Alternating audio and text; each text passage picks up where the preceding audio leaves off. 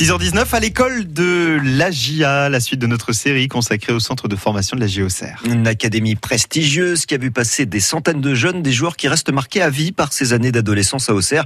Et c'est notamment le cas de la première génération en 1982, Bruno Blanza.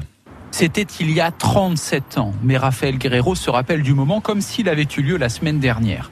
À leur arrivée au centre, lors de l'inauguration, les jeunes transpirent pour façonner leur terrain d'entraînement. C'est ce terrain-là, bah, c'était on va dire un terrain vague. Hein. Il a fallu euh, récupérer toutes les pierres qui, qui étaient à la surface et c'est vrai qu'on se mettait en ligne et euh, pendant toute une matinée, bah, on, on, faisait le nécessaire pour dégager euh, et que la, la, pelouse puisse pousser. Les Bolis, Cantona, Ferreri, Dutuel, Messager, Kirat vivent leur adolescence dans la pyramide. La pyramide, c'est le bâtiment du centre de formation, de base carrée et au toit très pentu.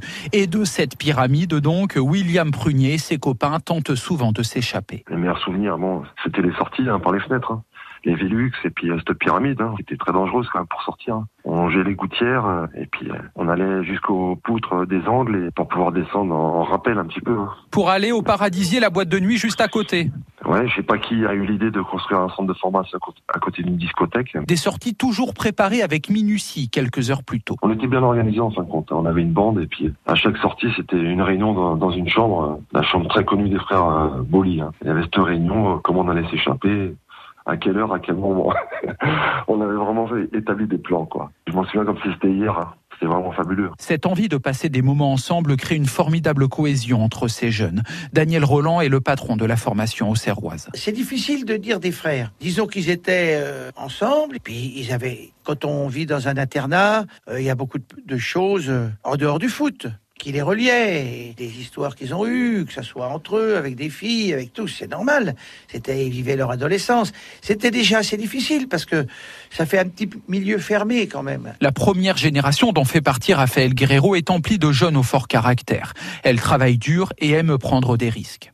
Ce qu'il y avait de bien, c'est que on était toujours capable d'assumer. Il y avait souvent des petites conneries qui pouvaient être faites, donc on se faisait prendre, on se faisait pas prendre mais euh, il y avait toujours ce côté euh, combatif, ce côté euh, où on avait besoin de se faire pardonner, et c'est ce qui faisait un peu notre force. D'ailleurs, les titres pleuvent. Champion de France cadet, de troisième division, deux coupes Gambardella.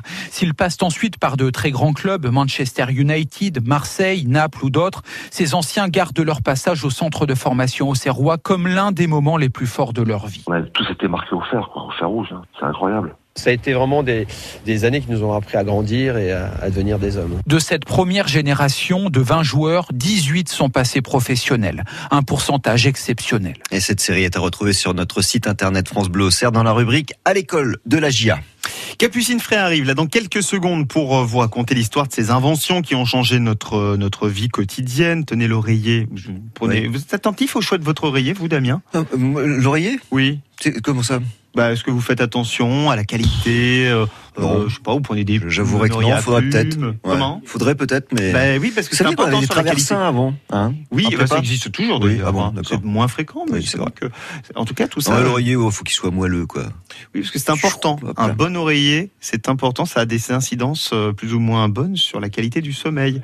L'oreiller, on va tout vous dire sur cet objet avec Capucine Frey. Là, c'est dans une minute. France Bleu